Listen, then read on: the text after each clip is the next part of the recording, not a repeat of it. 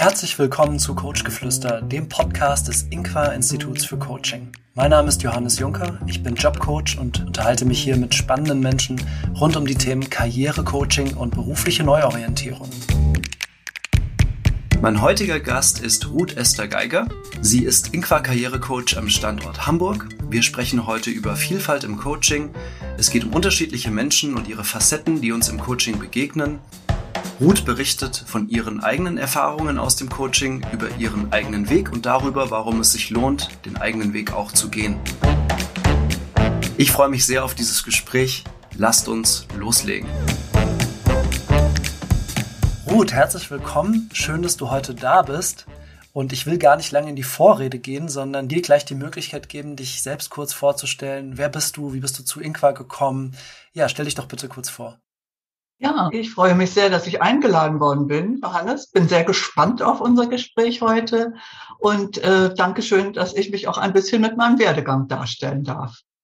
Ich gehöre ja ein bisschen zu den älteren äh, Coaches bei Inqua und das freut mich auch sehr, dass es also so wertgeschätzt wird, hier die Lebenserfahrung neben der professionellen Erfahrung, die wir haben. Denn genau das ist es, was wir unseren Coaches auch vermitteln wollen dass äh, ihr Weg, auch wenn er noch so verschlungen ist oder scheinbar keinen roten Faden hat oder sie sich schon zu alt fühlen, um nochmal was Neues anzufangen, dass das ganz ein No ist. Also, dass wir gerade dieses ausstrahlen, auch in unserer eigenen Person möglichst, dass es sich lohnt, sogar nochmal umzuschalten, umzusteuern, aber bei sich zu bleiben. Das ist das hauptsächlich Wichtige für uns. Und das habe ich auch gelernt in meinem eigenen Leben. Mein erster Traumberuf schon als Mädchen war Journalistin zu werden. Ich habe schon meine Großmutter interviewt als Schülerin, weil ich deren Leben so interessant fand.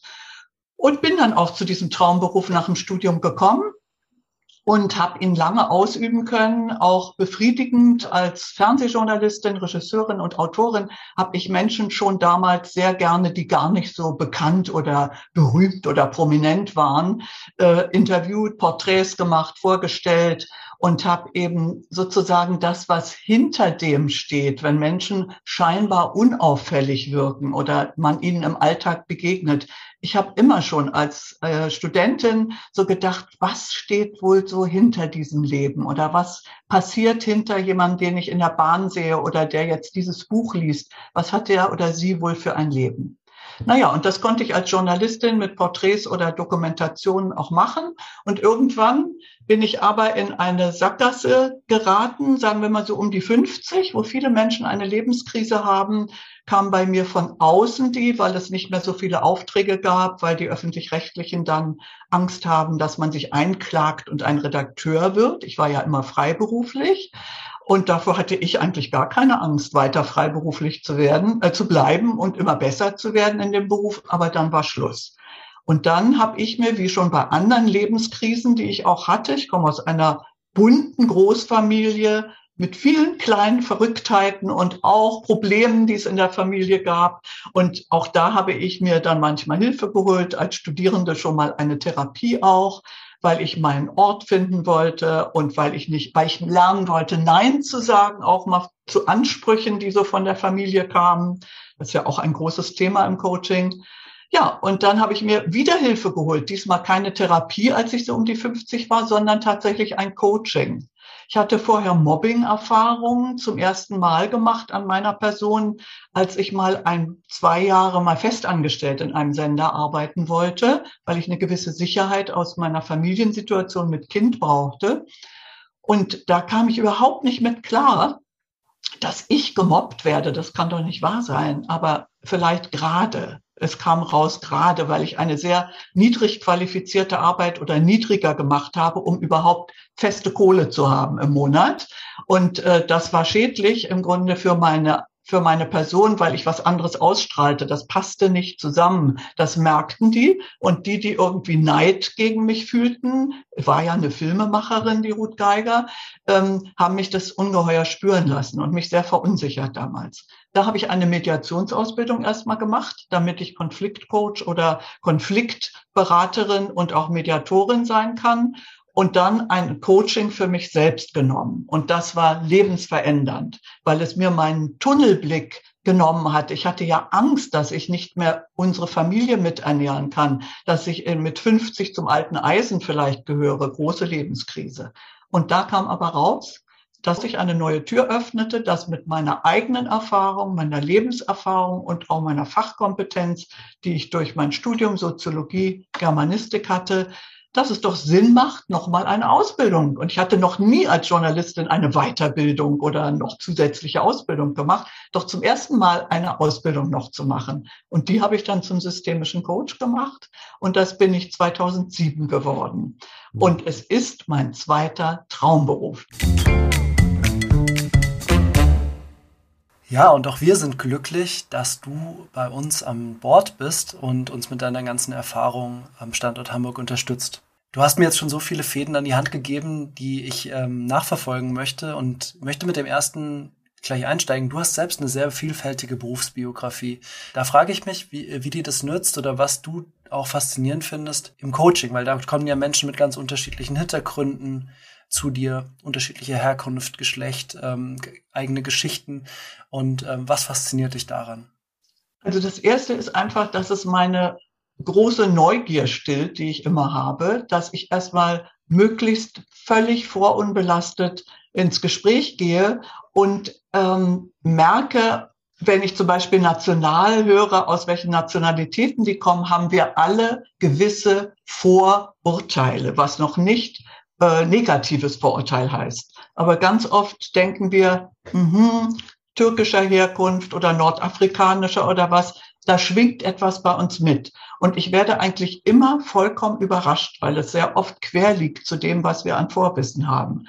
Also zum Beispiel, wenn jemand aus Marokko kommt und ist aber ein hochgradiger Wissenschaftler 50 und hat deutsche Staatsangehörigkeit, ist es etwas anderes, als wenn einer frisch geflüchtet hier nach Hamburg oder Deutschland kommt. Also ich werde immer wieder irritiert, dass ich mich mit so einer Mischung auseinandersetzen muss, dass die absolut nicht das Gleiche brauchen, sondern vom Alter her unterschiedlich sind, deshalb von der Lebenssituation etwas Unterschiedliches brauchen und von der Nationalität auch. Und wenn ich mal gucke, wenn, das, wenn wir uns mal den multikulturellen Hintergrund angucken, dann haben wir da ja auch ganz unterschiedliche. Wir haben Geflüchtete, frisch Ausgewanderte, wir haben welche, die schon länger hier leben und in irgendeine Sackgasse geraten sind. Wir haben welche, die sind High Professionals aus anderen Ländern und haben aber auch manchmal mit Deutschland Schwierigkeiten mit unserer Arbeitskultur. Und ähm, wir haben dann vielleicht auch noch einfach die, die wirklich Älteren, die den Zug hier bei uns ein bisschen verpasst haben und unbedingt Weiterbildungen brauchen, weil sie äh, von der Qualifikation her auch etwas Althergebrachtes mitbringen. Also das heißt, wir müssen sehr unterschiedlich ihnen begegnen und das tue ich in einer ja, in der Bestandsaufnahme erstmal, unser High Profile ist ja schon das Kostbare, dass ich so intensiv mit dem Interview fragen kann, was in ihrem Leben sich abgespielt hat, beruflich, aber vielleicht auch noch daneben an Engagements, an Lebenskrisenbewältigung. Und schon da kriegen wir einen Zugang zu einer ganz einmaligen Biografie, die jeder Mensch hat. Und dann ist etwas sehr Kostbares, das zu meinem biografischen Ansatz, den ich immer hatte, sehr gut passt, ist eben unser Genogramm, das mir immer wichtiger wird, dass wir die Familienaufstellung machen nach Ressourcen und äh, dass die dabei uns gerade, die aus anderen Ländern kommen, äh, Eingewanderte oder Geflüchtete uns sehr viel über ihre Familie erzählen, mögen auch und diese Wertschätzung erfahren, dass wir Interesse daran haben. Durch Fragen kann man ja so große Nähe herstellen. Das ist ja die Königin der Kommunikation, die Frage. Und wenn wir nicht zugespitzt fragen und geschlossene, sondern offene Fragen stellen, äh, kriegen wir immer eigentlich einen sehr warmen Kontakt dann auch zu der Klientel. Ja, vielen Dank, dass du diesen Aspekt der Individualität so schön rausgearbeitet hast. Hm, ich glaube, alle Menschen ähm, gehen durch die Welt mit gewissen ähm, ja, Vorurteilen, die dann aber sich auch durchaus widerlegen dürfen im äh, Verlauf des Kennenlernens. Und ähm, da ist ja eine ganz entscheidende Methode, die wir im Inqual-Coaching auch benutzen, das äh, Kompetenzprofil High Profiling, in, mit dem wir auch versuchen, eigene Kompetenzen fachliche, soziale, aber auch Entwicklungsfelder rauszuarbeiten. Da würde mich jetzt interessieren, diese Vielfalt, die du im Coaching äh, erlebst, wie reagieren diese unterschiedlichen Menschen auf das Kompetenzprofil High Profiling? Also ich habe ganz selten erlebt, äh, dass, dass beim High Profiling eine Abwehr kommt und nach dem Motto, ähm, das kannte ich eigentlich alles schon. Das habe ich vielleicht am Anfang ein, zweimal erlebt und war dann ein bisschen ein bisschen frappiert und dachte, dann gehen wir doch mal an die Entwicklungshypothesen, die immer sehr spannend sind. Da wird also aus unseren sozialen Kompetenzen, die wir haben, wird durch im High Profiling wird durch Übertreibung wird gezeigt, kleine Warnkelle, hier könnte es auch Gefahren geben. Und das ist immer spannend, weil an diesem Punkt dann auch erzählt wird nochmal aus der Vergangenheit. Ich bin gemobbt worden oder ich habe immer Probleme mit meinen Vorgesetzten oder ich fühle mich so fremd hier in Deutschland in der Teamkultur. Hier gibt es ja gar keine Feedback-Kultur. Ich muss immer hinterherlaufen, dass meine Vorgesetzten mir mal sagen, wo ich jetzt stehe, wie gut ich bin. Ich bin das mehr gewohnt, zum Beispiel in den angelsächsischen Ländern sagen die Leute, sie sind es mehr gewohnt, dass es eine fließende Feedback-Kultur gibt. Ja, und das äh, kommt dann in dem High Profiling sehr gut raus an den Entwicklungshypothesen, dass wir da schon gleich drüber reden können, woher kommen denn diese Fallen, in die Sie immer wieder laufen? Was haben Sie vielleicht für innere Glaubenssätze, die Sie da auch leider immer wieder hintransportieren? Und ähm, da ist dann eine spannende Arbeit. Ich arbeite gern mit den inneren Glaubenssätzen, die wir haben von unseren Eltern, von unserer Familie, manchmal in Form von Sprichwörtern, manchmal in Form von Etiketten, die wir als Kinder, wir fünf zu Hause haben auch unsere Etiketten alle von unserem Vater besonders gekriegt gegen die wir uns wehren müssen oder die wir angenommen haben. Eins von beiden. Und es ist immer total spannend zu gucken, welche sind denn nützlich und fördernd von unseren Glaubenssätzen und welche haben uns gehemmt und immer wieder. Und wie können wir neue aufstellen, die zu uns passen und die auf uns wirken lassen. Und denn, wenn wir die länger auf uns wirken lassen, sagt alle Neurobiologie heute auch, dann bewirkt es auch etwas, dann verändern wir uns auch. Und verändern können wir uns durch die Plastizität unseres Gehirns übrigens bis ins hohe Alter, wesentlich länger noch als ich heute hier schon stehe, werde ich mich noch verändern und verändern können. Und das finde ich das Hoffnungsvolle. Also das andere ist, der Wert, den die meisten sehen in dem Baukasten von Kompetenzen, die sie jetzt haben, die sie wissen. Und sie wissen auch noch, woher es kommt. Sie haben ja Geschichten erzählt und können die Rolle rückwärts machen und sagen, ja, ich kann beweisen, woher ich diese Kompetenzen habe. Ich habe die Erfahrung erzählt, wo sie vorkamen. Und das kann ich für jedes Bewerbungsgespräch, aber auch schon für kurze Anschreiben nutzen, dass ich immer kurz meine Kompetenzen kombiniere mit dem Bereich, aus dem sie kommen und wo ich sie bewiesen habe. Und das ist eine Fundgrube aus dem Kompetenzprofil. Und das, wenn ich da genau drauf auch immer wieder zu sprechen komme, wofür es gut ist, nachher, äh, dann wird es ihnen immer klarer, wie wertvoll das ist und sind sie dankbar, obwohl sie am Anfang oft ungeduldig werden und sagen, wir wollen doch aber auch noch zu Bewerbungsgesprächen und zu meinen Anschreiben kommen. Ich sitze hier wirklich so auf der, auf der, auf der Absprung und möchte wieder einen Job und ich dann mal gemach, gemach, wir kommen da überall hin. Das ist schon systematisch aufgebaut und wir, wenn Sie eine Bewerbung schreiben wollen und da kommt gerade was Spannendes rein, dann nehmen wir das natürlich immer vor. Dann können wir gleich mal daran üben. Mhm. Aber eigentlich gehen Sie mal mit mir ein paar Schritte. Ich begleite Sie und Sie kommen viel tiefer zum Ziel, als wenn wir gleich loslegen am Ende. Mhm. Ich finde sehr, sehr schön, wie du die vielen Nutzen des High Profilings gerade so ähm, ja, illustriert hast. Also einerseits ist es ein Angebot auch an Sprache, das genutzt werden kann im Bewerbungsprozess. Gerade so die deutsche Arbeitsbewerbungskultur ist ja auch speziell und äh, wenn Deutsch nicht meine Muttersprache ist, bekomme ich dadurch ja auch nochmal ein wirkliches Angebot an Formulierungsvorschlägen. Das ist ja ein großer Nutzen. Und auch die Entwicklungsfelder hast du angesprochen, äh, wo sich es vielleicht auch nochmal lohnt, neu hinzugucken und neue Entscheidungen zu treffen. Ich möchte jetzt ein bisschen äh, nochmal über eine andere Form von Sektionalität mit dir sprechen, und zwar über das Thema Generationen und Altersunterschiede. Du bist ja, wie wir schon gesagt haben, einer unserer erfahrensten Coaches und hast mit unterschiedlichsten Menschen, auch in unterschiedlichen Altersstufen, ähm, schon gecoacht, gesprochen und die im Coaching erlebt. Was sind da so die prägnanten Unterschiede? Was fällt dir da besonders auf? Junge Akademiker und Akademikerinnen, die wir haben, die sind ja meistens sehr gut ausgebildet, haben Auslandserfahrung, haben schon Praktika ähm, vielleicht auch schon einen Job gehabt, stehen unter einem ungeheuren Vergleichsdruck, habe ich den Eindruck.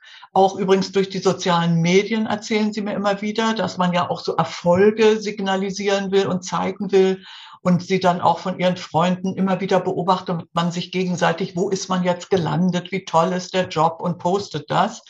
Und da habe ich das Gefühl, ich muss sie oft erstmal von diesem Druck runterholen. Erstmal loben und erstmal wertschätzen, was sie alles schon gemacht haben. Und auch mal ein bisschen Vergleich so zu unserer Generation und wie viel schwerer sie das heute haben. Also ein bisschen Mütterlichkeit tut ihnen wirklich sehr gut, ob Männern oder Frauen. Und da spielt mein Alter dann auch als Gegenüber eine positive Rolle. Und ähm, dann ist es wichtig, sie von dem Tunnelblick wegzuholen, in diese Richtung ganz schnell und ganz effektiv jetzt parallel vielleicht mehrere Bewerbungen zu schreiben, weil man ja so unter Druck steht. Es geht dann wirklich um das Thema weniger ist mehr und um eine Fokussierung auf das, was sie Wertvolles mit uns herausfinden können, auf nämlich ihren Alleinstellungswert der rauskommt aus der Mischung ihrer fachlichen und ihrer ganz persönlichen sozialen Kompetenzen. Dann sage ich Ihnen immer, dass Personaler heute auch wissen, fachliche Kompetenzen können immer on the job oder mit Weiterbildung weiter verbessert werden. Soziale kriegen wir ganz oft durch unsere Kinderstube mit oder durch, wie haben wir als junge Menschen unsere ersten herausfordernden Erfahrungen verarbeitet und gemeistert. Das prägt unseren Charakter, unsere Ausstrahlungskraft, unsere sozialen Kompetenzen wie Hilfsbereitschaft oder eben Ellenbogenhaltung. Äh, diese Unterschiedlichkeit, dieses spielt eine so große Rolle im Bewerbungsgespräch und auch nachher im Job, dass ich Sie sehr ermutige, lassen Sie uns nochmal Ihre besonderen sozialen Kompetenzen, die Sie ja hier im Kompetenzprofil bekommen haben und auch in ihrem Genogramm rausgeholt haben, aus den Werten ihrer Familie, aus dem Zusammenhalt in ihrer Familie, was für eine Rolle sie dort hatten. Lassen Sie uns die genau kristallisieren und rausholen und dann dieses zusammenbringen, auch in guten Anschreiben oder in einem eigenen kleinen Kompetenzprofil, das Sie gestalten können und mitschicken können als kleinen Anhang. Ähm, dass das eine große Rolle spielen wird bei der Jobauswahl, ob Sie es werden oder jemand anders, der dieselben oder gleichen Kompetenzen hat. Und wenn Sie angekommen sind bei dieser Fokussierung und auch bei diesem eher fantasievollen Arbeiten und nicht diesem mechanischen nur, ähm, dann blühen die meistens auf, die Jungen. Sie sind ein bisschen zur Ruhe gekommen. Wir haben auch über Work-Life-Balance geredet ob sie neben Sport vielleicht auch ein bisschen Entspannung machen oder nur immer Leistung auch auf dem Sektor Fitness noch bringen. Und dann ähm, kommt was, meistens was sehr Gutes raus. Und überraschenderweise ähm, kommen da sogar oft schon Jobs während des Coachings raus, dass wir kaum hinterherkommen, äh, dass ihr Netzwerk auch gut funktioniert, ne, dass sie was angeboten kriegen oder dass sie selbst was über Xing oder LinkedIn besonders gesendet haben, Kontaktwünsche und so. Und dann ist es wie so ein Komposthaufen, sage ich immer. Ein Kompostanlage hat drei verschiedene Fächer. Ich bin ja auch kleine Gärtnerin und in einem bin ich gerade sehr aktiv zugange und äh, das ist das Coaching und grabe um und, und äh, mache den fruchtbar. Im anderen lege ich mal alte Früchte ab, die scheinbar ja hier so Biomüll sind, die aber nachher Humus schaffen, fundiert. Und einen lasse ich mal in Ruhe gären. Da kommt von alleine was auch manchmal raus. Wenn ich mal da das wegschalte, diesen Druck, den ich da habe und es von alleine gären lasse. Und in diesem Dreikastensystem, daraus äh, kommt Fruchtbarkeit. Daraus passiert dann auch wirklich was. Und das mache ich wie so ein Zeitmanagement auch mit so einer äh, Schablone mal, dass sie eben wirklich inne, äh, innehalten und sagen, einiges kann von alleine gehen, bei anderem ist gerade was äh, am Bewegen und beim dritten muss ich richtig arbeiten. Und arbeiten tun wir ja dann. Bei den mittleren Jahrgängen, die ich ja noch sehr gut nachempfinden kann, da ist oft eine wirkliche Lebenskrise gerade. Sie denken wirklich, jetzt ist die Sackgasse. Ich komme zum alten Eisen. Wer will mich denn noch? So kommen die ran. Ne? Ich habe schon alles probiert. Ja, dann frage ich, was haben Sie denn probiert? Dann merken wir sehr oft, es sind kopflose Bewerbungen geschickt worden. Vielleicht sogar, um das Arbeitsamt in Ruhe zu halten oder äh, weil man einfach sagt, ich pulvere jetzt da mal was raus. Dann sind die total ähnlich, diese Anschreiben. Da fühlt sich keine Firma wirklich gemeint. Und dann fangen wir eben wirklich nochmal von vorne in Ruhe auch an. Und ich sage, wir haben Zeit und Sie werden auch nach dem Coaching noch alleine viel fruchtbarer arbeiten. Und dann gucken wir, was haben Sie denn durch Ihr Leben äh, auch für Kompetenzen durch Erfahrung errungen, die nicht nur fachliche sind? Und ähm, wie haben Sie gesteuert Krisensituationen in Ihrem Leben schon? Da kann man auch mal eine Lebenslinie machen und da die Punkte draufsetzen. Wo waren Einschnitte? Wo habe ich wieder was Neues gemacht? Viele haben ja einen bunten Lebenslauf heute. Das ist ja nicht mehr wie früher so geradlinig und das macht auch gar nichts mehr. Und dann gucken wir, wie haben Sie das geschafft, da umzusteuern damals? Was hat Ihnen denn damals geholfen? Wo kommen da Ihre Kräfte und Ressourcen her? Und die setzen wir dann auch heute wieder ein. Und oft muss es aber doch noch eine Weiterbildung geben. Entweder eine kommunikative, weil Sie Probleme haben äh, mit wirklich zielgerichteter Kommunikation oder im sozialen Bereich noch mal mehr Abgrenzung oder so etwas lernen sollten oder eine digitale, was heute eben sehr wichtig ist, dazu zu kommen. Wir brauchen zur Kommunikation auch die digitale Kommunikation. Auch wenn ich im sozialen Bereich arbeite, muss ich sehr gut ähm, im Intranet funktionieren oder auch ansonsten mit Behörden digital. Und da hat das auch meistens viel gebracht, wenn oben auf dem Lebenslauf eben da eine neue Weiterbildung steht, die wir dann auch beantragen können und ich das auch zielorientiert mit Ihnen dann mache. Denn dann kann es auch durchkommen bei der Arbeitsagentur. Und ähm, bei den Älteren ist es eigentlich auch, dass es sehr stark um Ermutigung geht und um äh, nochmal zu gucken, was ist denn für die dritte Arbeitslebensphase, so nenne ich die meistens. Wir arbeiten ja alle heute länger.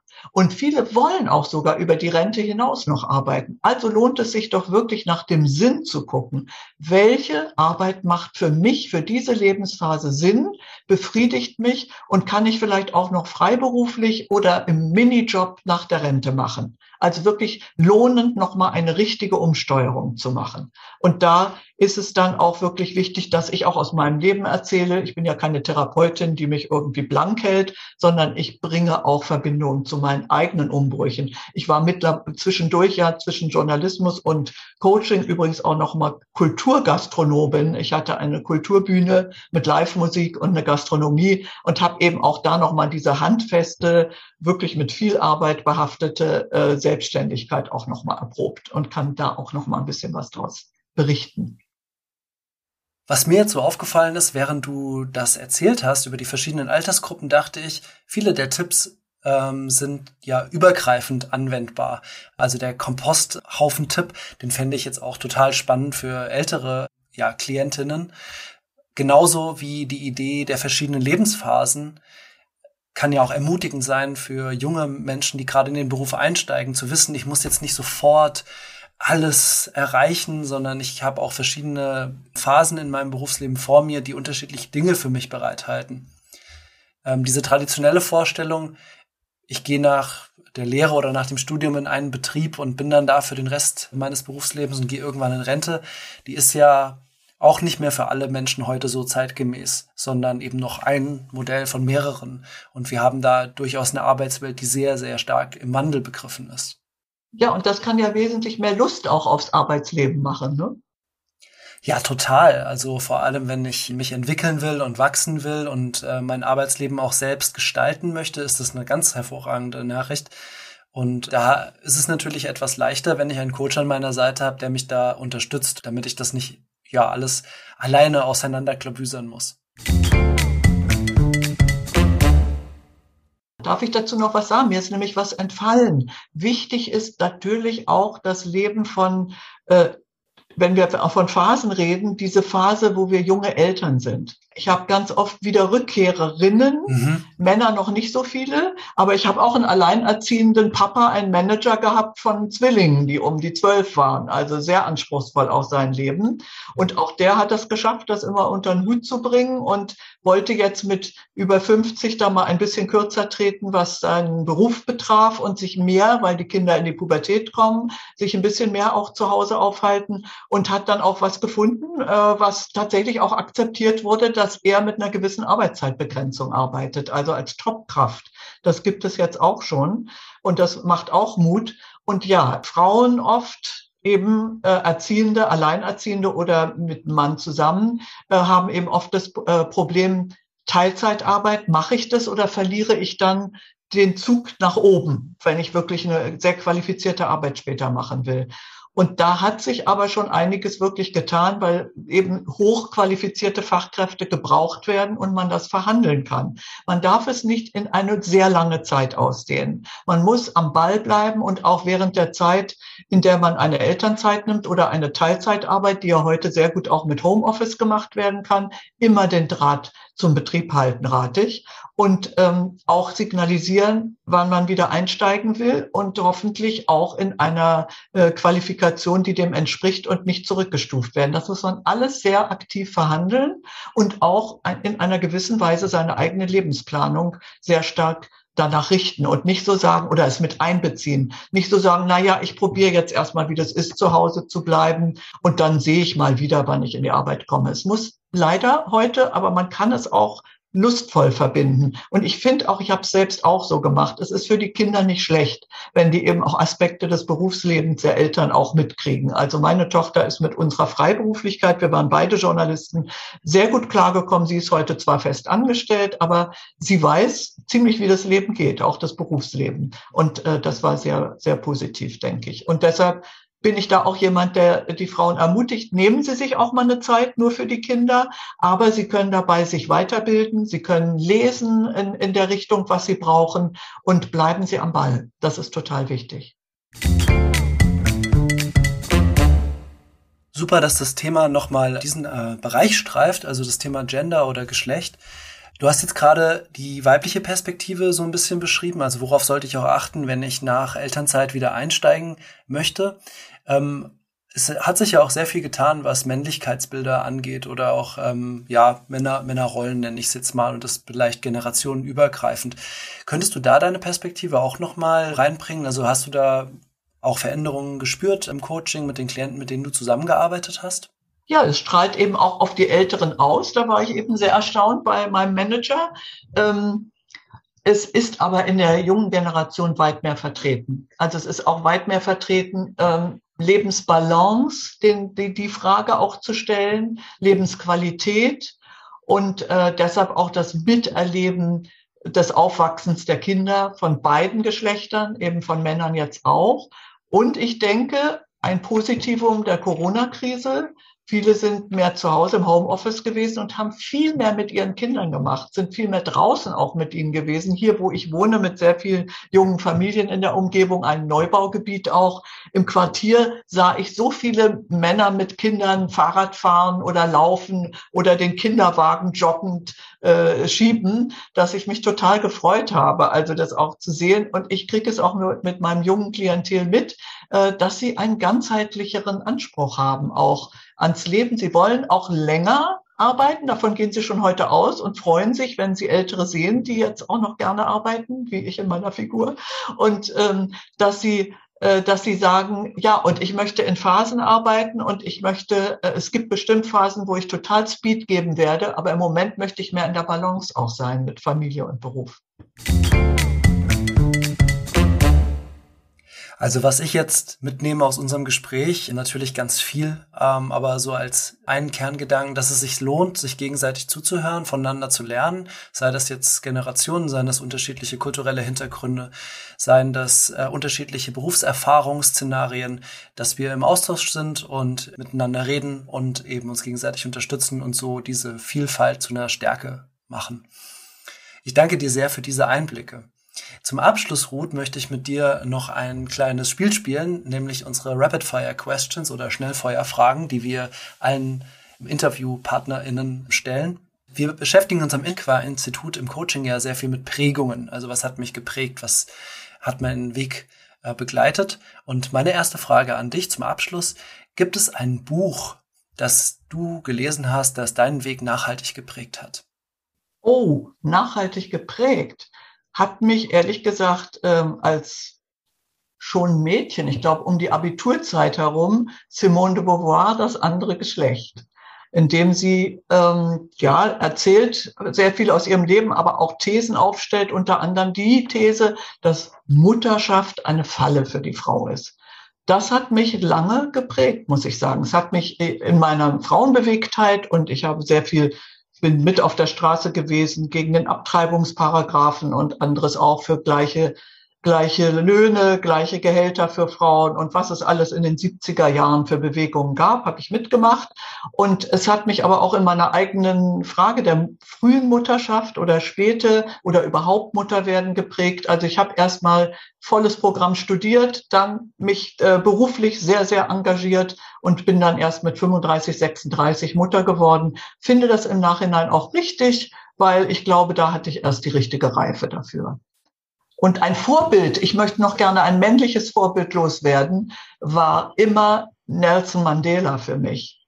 Und zwar, weil er, ich war ja auch eine Linke früher und auch vielleicht ein bisschen sehr rebellisch in den 70er Jahren. Und an ihm konnte ich mich mit orientieren, wie man sich weiterentwickelt. Er hat sich ja im Gefängnis wirklich von seinem militanten, von seinem bewaffneten Kampf losgesagt und ist dann aus dem Gefängnis 1989 entlassen worden, endlich, was uns sehr, sehr gefreut hat, in meinem Freundeskreis auch. Und er hat dann ja diese Versöhnungskommission, Wahrheits- und Versöhnungskommission gegründet, um eben nicht nachdem also äh, der ANC gewonnen hatte, nicht Vergeltung und Rache an die erste Stelle oder überhaupt nicht möglichst an, in den Vordergrund rücken zu lassen. Das hat mich sehr beeindruckt. Ja, vielen Dank fürs Teilen. Jetzt bist du meiner äh, nächsten Frage schon zuvor gekommen. Ich hätte dich jetzt als nächstes gefragt, welche äh, Person dich nachhaltig inspiriert oder geprägt hat, aber Nelson Mandela lasse ich durchgehen. ähm, dann kommen wir jetzt zur Abschlussfrage für unser Gespräch heute.